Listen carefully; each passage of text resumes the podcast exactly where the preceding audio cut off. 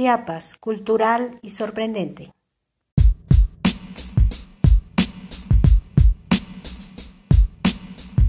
Cultura, tradiciones y vida cotidiana.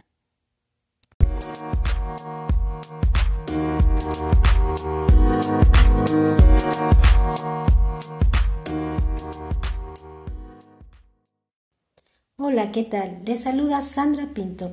Bienvenidos a la emisión número 7 de Chiapas Cultural y Sorprendente, en esta ocasión dedicada a los fósiles de Chiapas. Comencemos.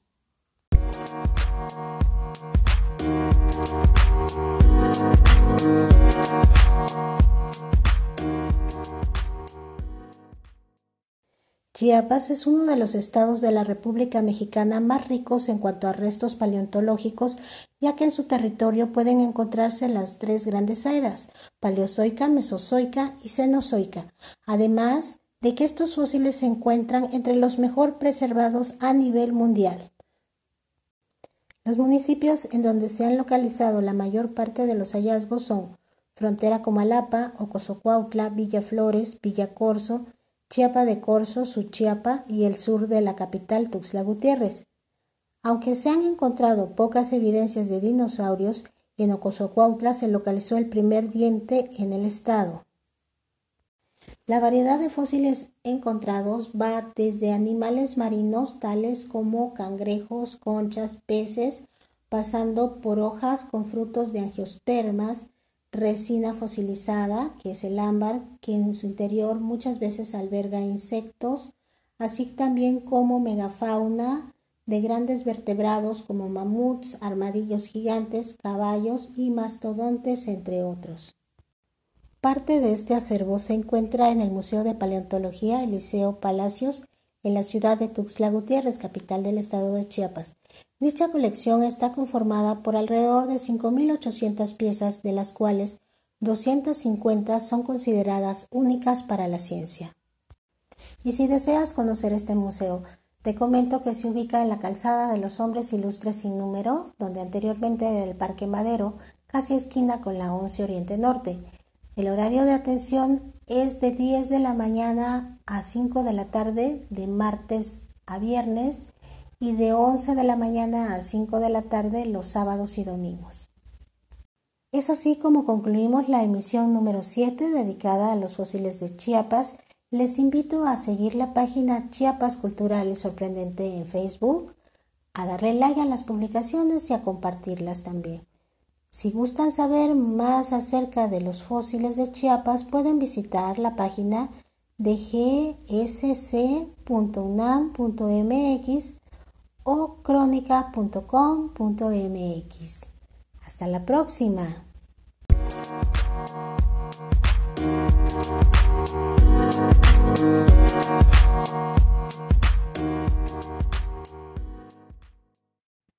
Hola, ¿qué tal? Les saluda Sandra Pinto.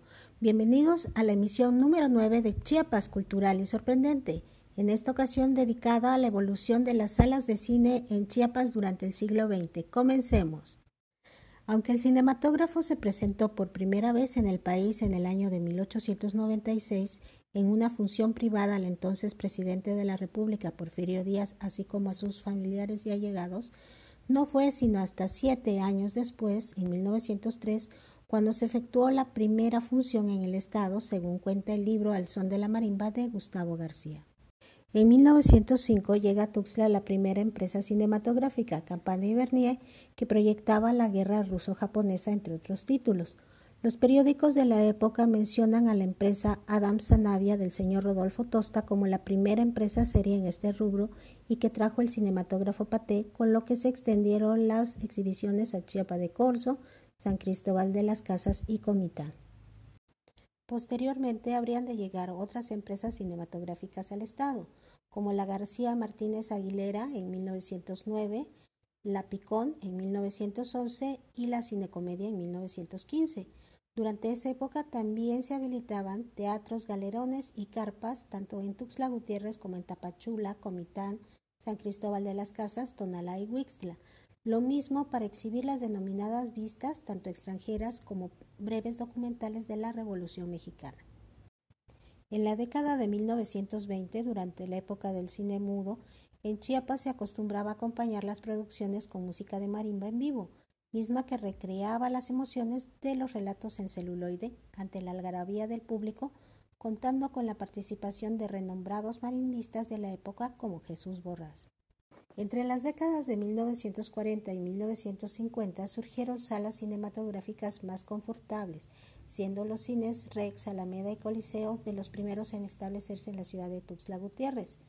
A su vez, estos organizaban matiné los domingos, siendo la película El Mago de Oz la primera que fue exhibida en el cine Rex.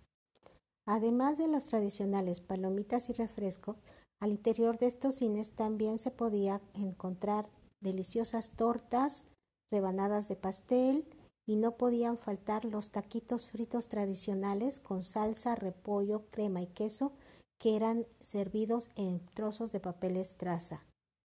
En el año de 1970, el Cine Coliseo fue remodelado para convertirse en el Cine Vistarama Tuxtla, llegando a contar con la pantalla más grande de todo el país, aún mayor que la IMAX del Museo Papalote en la Ciudad de México, Actualmente sus instalaciones son sede de una iglesia cristiana. Durante esa década también se realizaban premieres cinematográficas en el cine Alameda, a las cuales asistían actores y actrices nacionales. También en 1970 se inauguró el Cine Chiapas, que contaba con un diseño arquitectónico innovador para la época. Posteriormente, en la década de 1980, surgieron los primeros conjuntos cinematográficos, los Cinemas Gemelos Plaza y Cinemas Bonampak. A fines de la década de 1990 se inauguraron los Cinemas World y en el siglo XXI el establecimiento de importantes franquicias nacionales propició el declive y cierre de todas las salas antiguas de la capital del estado. Es así como concluye esta emisión dedicada a la evolución de las salas de cine en Chiapas en el siglo XX. Los invito a seguir, dar like y compartir la página Chiapas Cultural y Sorprendente en Facebook. Y si quieren saber más del desarrollo de las salas de cine en Chiapas, pueden consultar la página correcámara.com.mx Tuxtla Antiguo que nos muestra cómo fue antes en Facebook. Hasta la próxima. Es así como concluye esta emisión dedicada a la evolución de las salas de cine en Chiapas en el siglo XX. Los invito a seguir, dar like y compartir la página Chiapas Cultural y Sorprendente en Facebook. Y si quieren saber más del desarrollo de las salas de cine en Chiapas, pueden consultar la página correcámara.com.mx Tuxtla Antiguo que nos muestra cómo fue antes en Facebook. Hasta la próxima. Hola, ¿qué tal? Les saluda Sandra Pinto. Bienvenidos a la emisión 10 de Chiapas Cultural y Sorprendente dedicada a las festividades decembrinas en Tuxtla Gutiérrez. Comenzamos. Una de las tradiciones más significativas para la etnia Soque es la siembra del Belén, que data de la época colonial cuando los frailes dominicos llegaron a la ciudad de Tuxtla Gutiérrez a evangelizar a través de las cofradías y está ligada a lo agrícola y lo espiritual. Fue rescatada en el siglo XIX y desde entonces mujeres y hombres de la mayordomía Soque construyen a inicio del mes de diciembre una casa amplia cubierta con hojas secas de plátano en la que depositan tierra fértil y semillas de diferentes frutos y legumbres con la expectativa de la cosecha para el siguiente año. La siembra del Belén consta de una serie de ceremonias y rituales que inician el 8 de diciembre, continúan los días 21, 22, 24 y 31 y terminan el 6 de enero a manera de presagio para ver cómo van a estar las cosechas el año venidero. Si la milpa está bonita, esto indica que el próximo año va a ser de buena cosecha.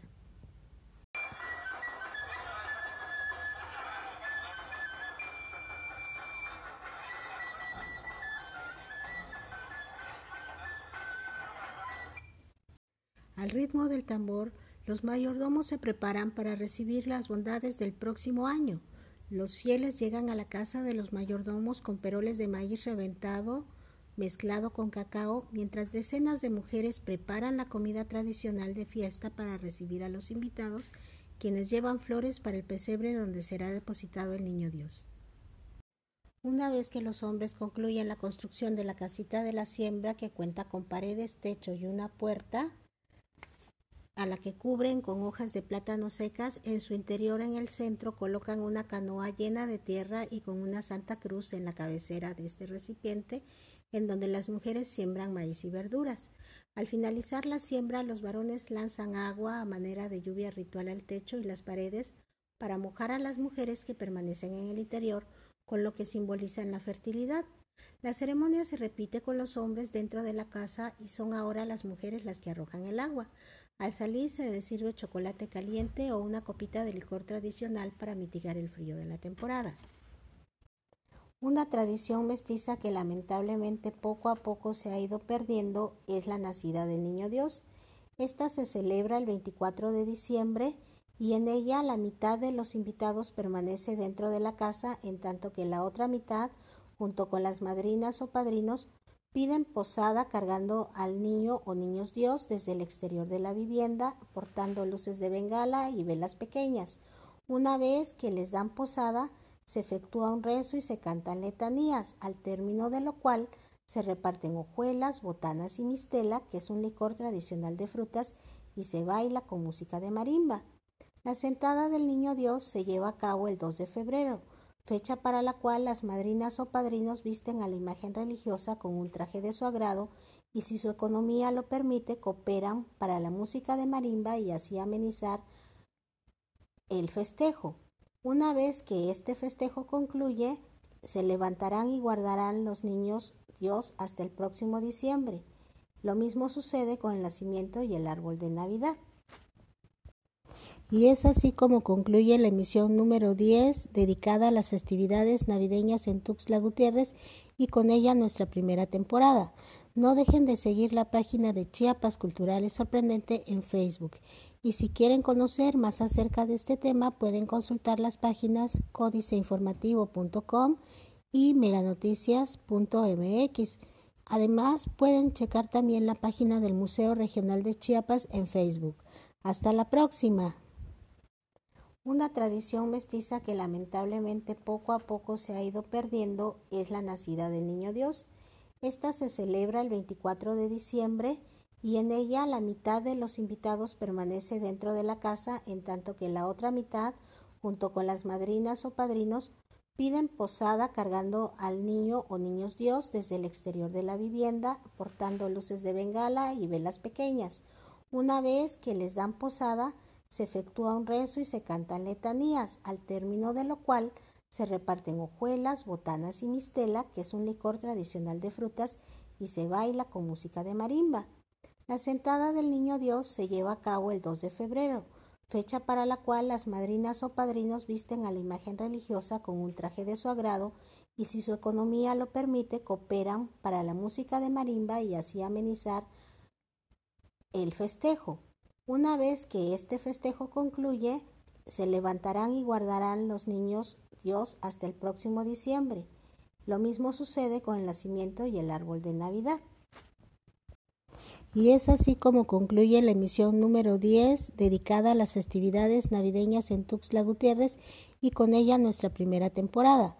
No dejen de seguir la página de Chiapas Cultural y Sorprendente en Facebook y si quieren conocer más acerca de este tema, pueden consultar las páginas códiceinformativo.com y meganoticias.mx.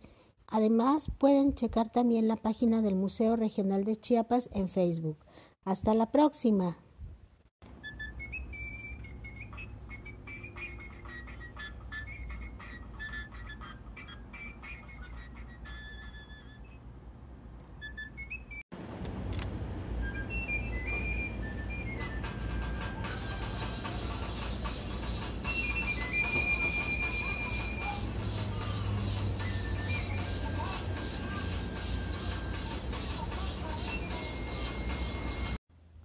Hola, ¿qué tal?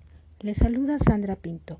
Bienvenidos a la segunda temporada de Chiapas Cultural y Sorprendente en esta primera emisión dedicada a la fiesta grande de Chiapa de Corzo. Comencemos.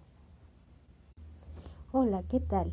Les saluda Sandra Pinto. Bienvenidos a la segunda temporada de Chiapas Cultural y Sorprendente, esta primera emisión dedicada a la fiesta grande de Chiapa de Corzo. Comencemos. Chiapa de Corzo se ubica a 15 kilómetros de la capital del estado, Tuxtla Gutiérrez, y su fiesta grande de enero se dice que tiene orígenes prehispánicos, pero adquiere en el siglo XVI sincretismo religioso con la llegada de la imagen de San Sebastián a la entonces Villa Real de Chiapa y la edificación del templo dedicado a él que data del siglo XVII y cuya existencia denota la importancia económica y demográfica de la ciudad en ese periodo histórico. Esta celebración rinde honor a tres santos patronos, el Señor de Esquipulas, San Antonio Abad y San Sebastián Mártir. Si bien la fiesta grande de enero se celebra todos los días durante dos semanas, sus días más representativos son 8 de enero, anuncio de las chontaes, 15 de enero, primer día de los parachicos y día del Señor de Esquipulas, 17 de enero, día de San Antonio Abad. 18 de enero, visita de los parachicos a los patrones difuntos. 20 de enero, día de San Sebastián Mártir. 21 de enero, combate naval que se escenifica durante la noche con la participación de canoas y espectáculo de fuegos artificiales en las aguas del río Grande de Chiapas, que es el río Grijalba, recreando así la batalla contra los españoles en la época de la conquista. 22 de enero, desfile de carros alegóricos con la participación del personaje de Doña María de Angulo, antigua benefactora del pueblo. 23 de enero, misa de despedida de los parachicos en el templo de Santo Domingo de Guzmán, conocido como la Iglesia Grande, cambio de proste y combate de confeti. De acuerdo con la tradición oral, indígena y mestiza de los chiapacorseños y algunas fuentes documentales, la historia del combate naval y la filantropía de Doña María de Angulo, mujer española benefactora de la comunidad, no solo forman parte del origen de esta celebración, sino también de los personajes participantes en esta, como los chuntaes, los parachicos y los abrecampos. La danza de los parachicos fue reconocida en 2010 como Patrimonio Cultural Inmaterial de la Humanidad por la Organización de las Naciones Unidas para la Educación, la Ciencia y la Cultura, UNESCO, para el cargo de patrón de los parachicos se debe reunir determinados requisitos, entre ellos conocer de memoria los alabados, bailar los sones, poseer facultades de mando, tocar la guitarra, ser estimado y apreciado por sus compañeros. En 2021, por primera ocasión durante más de 300 años, esta celebración fue cancelada con el propósito de resguardar la salud de los pobladores y visitantes durante la pandemia por COVID-19. Es así como llegamos al final de la primera emisión de la segunda temporada de Chiapas Cultural y Sorprendente. No dejen de seguir la página oficial en Facebook. Estuvimos escuchando Zapateados de los Parachicos. Y si desean conocer más acerca de la fiesta grande de Chiapa de Corzo, pueden consultar las páginas periódicoviaje.com y unesco.org. Hasta la próxima.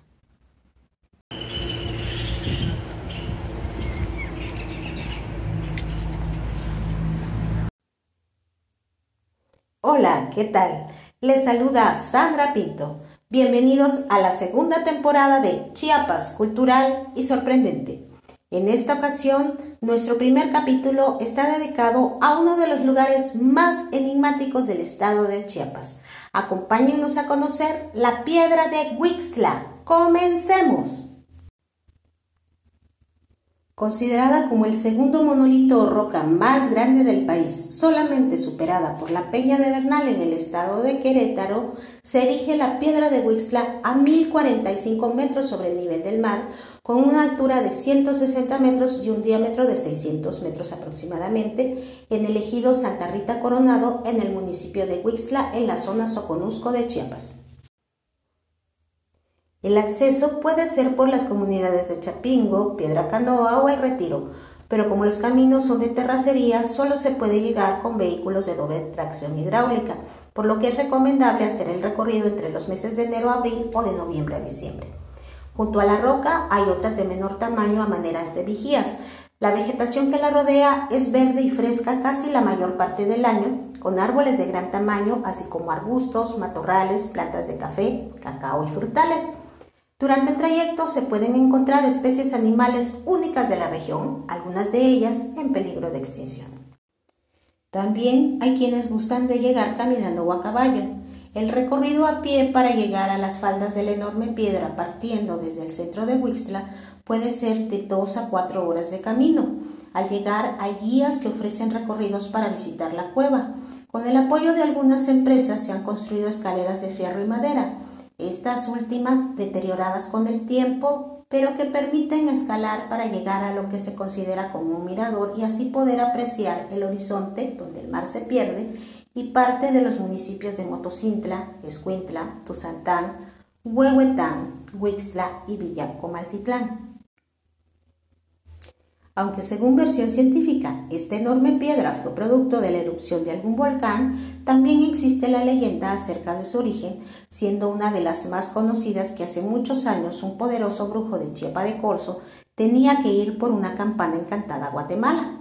Como era una enorme pieza de metal que no podía cargar, buscó ayuda en un hombre grande y corpulento para traer la pesada carga desde el país vecino.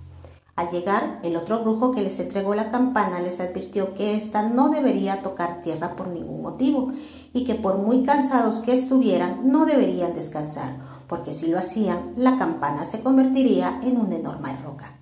Decididos y confiados, partieron con rumbo a su destino, pero al llegar a las montañas de Huixla se detuvieron a descansar y se quedaron dormidos.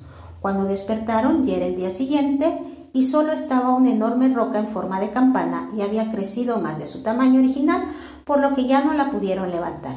Entonces el brujo maldijo al hombre condenándolo a cuidar la piedra por toda la eternidad, por lo que se cuenta que por las noches sale a recorrer las cercanías y que a veces viaja en un caballo negro.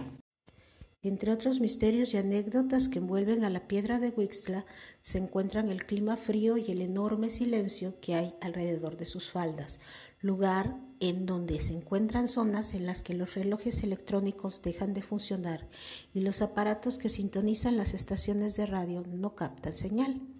Hay quienes dicen que en la profundidad de la piedra se escucha un río pasar, otros que en el interior de la cueva además se escuchan el canto de gallos y otras aves, así como el repiquetear de una campana que según los pobladores suena al unísono de la campana de la Catedral de Chiapa de Corzo. También comentan que cada año llegan brujos a celebrar cultos de todo tipo y se pueden apreciar inscripciones, fotografías y veladoras al interior de la cueva, la cual solamente se ha podido explorar hacia unos 75 metros, ya que se dice que pasando esa distancia impera la oscuridad pues a las lámparas se les agota la luz y se siente un frío que pone la carne de gallina, además que se encuentra un laberinto donde existen otras cuevas, lo que ha provocado que las personas se pierdan por algunas horas. Cuentan también la leyenda de que debajo de la piedra existe una caverna y que dentro de ella florece un hermoso pero encantado huerto. Los visitantes pueden comer la fruta que deseen, pero no la pueden sacar, pues los frutos se convierten en carbón. El 21 de marzo de cada año, la gente acude a la piedra de Wixla vestida de blanco para esperar la primavera y cargarse de energía positiva. También hay quienes la visitan en fechas determinadas e incluso llevan marimba, pues aseguran que al tocar la piedra han sanado de sus enfermedades. Muy pocas personas han podido escalar a la piedra de Wixla hasta la cima y quienes lo lograron en el pasado se dice que regresaron con problemas mentales.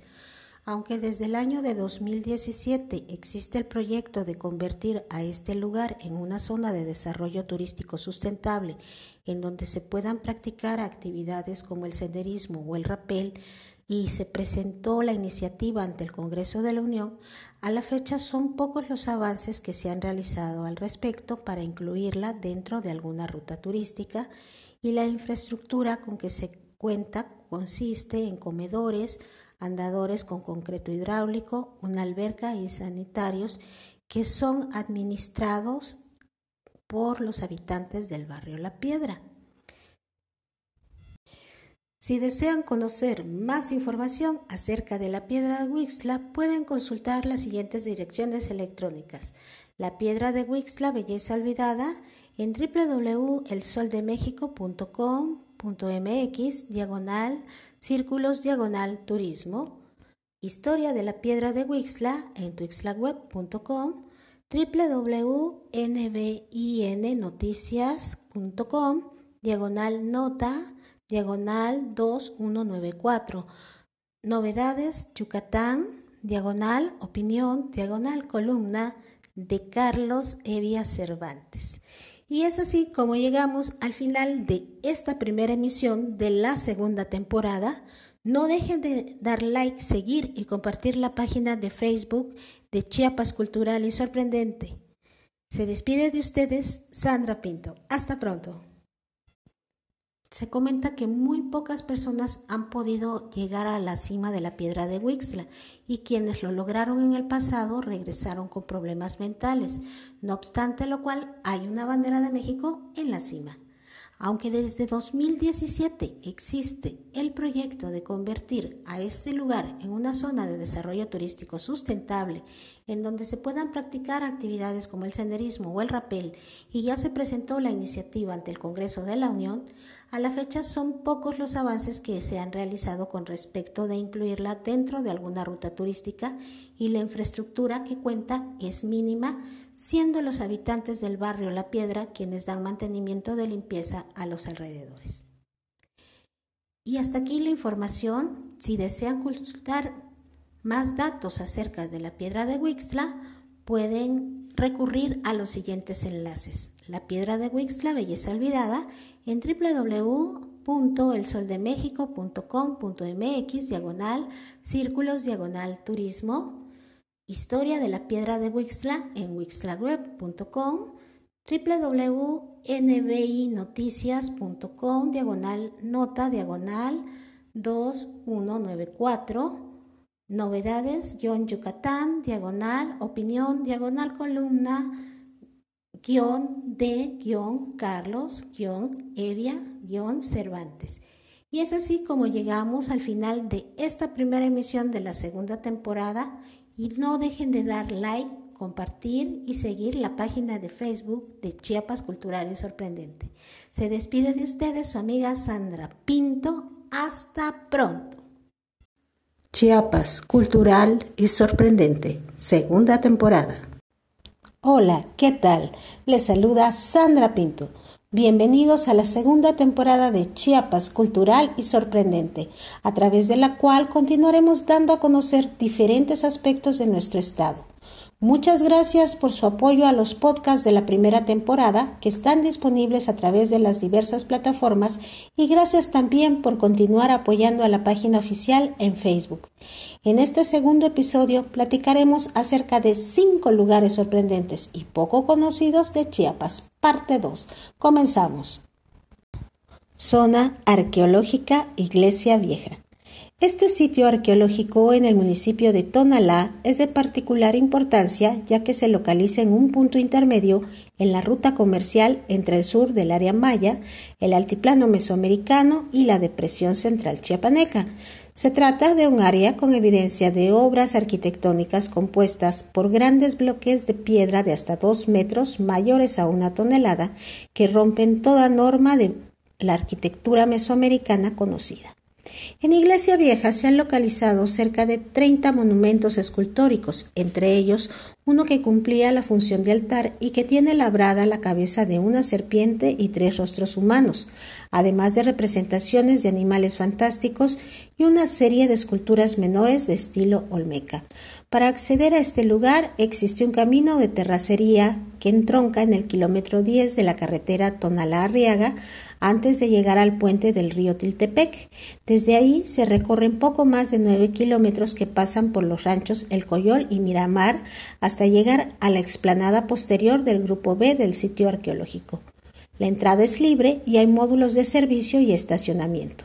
También hay señalizaciones, mesas de piedra, bancos o sillas de piedra y troncos de madera. El sitio tiene una extensión aproximada de 60 hectáreas a una altura de 700 metros sobre el nivel del mar. Dado que se encuentra en lo alto de una colina en las estribaciones de la Sierra Madre, se puede observar el Océano Pacífico al sur. Salina de Ixtapa. En el municipio de Ixtapa, a casi un kilómetro de la cabecera municipal, se encuentra un pozo de agua salada en la zona conocida como La Salina. Se dice que este pozo, que fue descubierto desde tiempos prehispánicos, nunca se seca, y aunque se extraigan varias cubetas en el día, durante la noche recupera su nivel. Sus aguas son la materia prima para abastecer a una pequeña fábrica artesanal que conserva los procedimientos que utilizaron los antiguos pobladores en la elaboración de la sal, empleando leña en la producción y empacándola en envoltorios hechos de petate conocidos como beneques. Se puede acceder a observar la elaboración de la sal solicitando el acceso con los pobladores quienes explican a los visitantes los diferentes procesos que realizan. A esta sal mineral se le atribuyen también propiedades medicinales y algunas comunidades se la dan a comer a sus borregos para mejorar la calidad de la lana que produce. Grutas Guaymas se encuentran en el municipio de Villaflores, en el ejido El Portillo, a 75 kilómetros al sur de Tuxtla Gutiérrez, capital del estado. Es posible llegar a ellas por la carretera estatal 133 en el sentido Suchiapa-Villaflores, con una extensión aproximada de 30 metros de ancho, 20 metros de altura y una profundidad de 75 metros aproximadamente. Es un complejo espeleológico conformado por seis grutas: el Belén, el Nilar, la Calavera, el Jaragual, el Encanto y la Cueva de Cristal, que tiene entrada de luz a los lados que permiten apreciar gran parte de su atractivo visual. Para ingresar a las grutas es necesario obtener un permiso con las autoridades ejidales. El sitio posee estacionamiento, palapas y áreas de juegos infantiles, además de reforzar con pavimentación los tramos más riesgosos.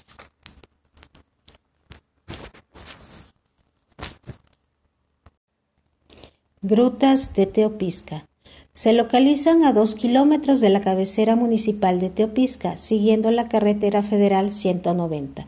Conocidas también como las Grutas del Obispo, su acceso se encuentra rodeado de árboles como pinos, encinos y cipreses.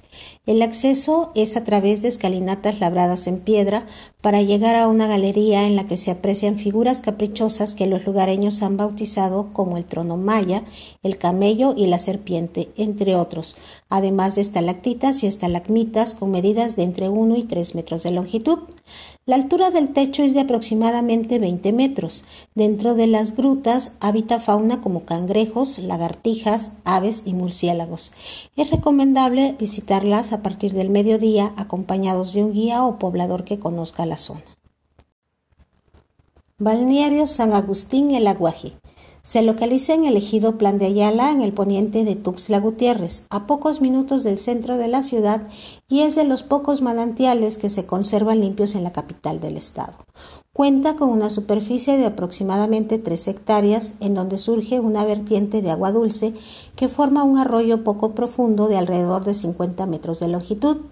Los ejidatarios se han encargado de remodelar el afluente instalando paredes y piso subacuático para mantener la claridad del agua. Por encontrarse en una zona natural se pueden avistar especies silvestres como iguanas, ardillas, así como en ocasiones venados, entre otros. El acceso al balneario tiene un costo de 10 pesos para adultos y de 5 pesos para niños y se pueden ingresar alimentos o comprar en los puestos del interior. Y si desean conocer más información de estos lugares, pueden visitar las páginas SIC México, Sistema de Información Cultural Zonas Arqueológicas, http www.lavozdelnorte.com.mx, Zona Arqueológica de Iglesia Vieja en Tonalá, Chiapas, http website Ixtapan de la Sal, Chis, La Salina, http aquinonoticias.mx Grutas de Guaymas, paisaje escondido en la Frailesca, http www.elheraldodechiapas.com.mx diagonal local, diagonal Grutas de Guaymas, http ecoturismofronterizo.blogspot.com diagonal 2007 diagonal 11 diagonal Las Grutas de Teopisca, Chiapas http www.cuartopoder.mx Chiapas Diagonal Balneario San Agustín, un nuevo prospecto turístico. Y no se pierdan el capítulo 5 de la primera temporada con más lugares igualmente sorprendentes. Y es así como llegamos al final de esta segunda emisión de la segunda temporada. No dejen de dar like, seguir y compartir la página de Facebook de Chiapas Cultural y Sorprendente. Se despide de ustedes Sandra Pinto. Hasta la próxima. Es así como llegamos al final de esta segunda emisión de la segunda temporada. No dejen de dar like, seguir y compartir la página de Facebook de Chiapas Cultural y Sorprendente. Se despide de ustedes Sandra Pinto. Hasta la próxima.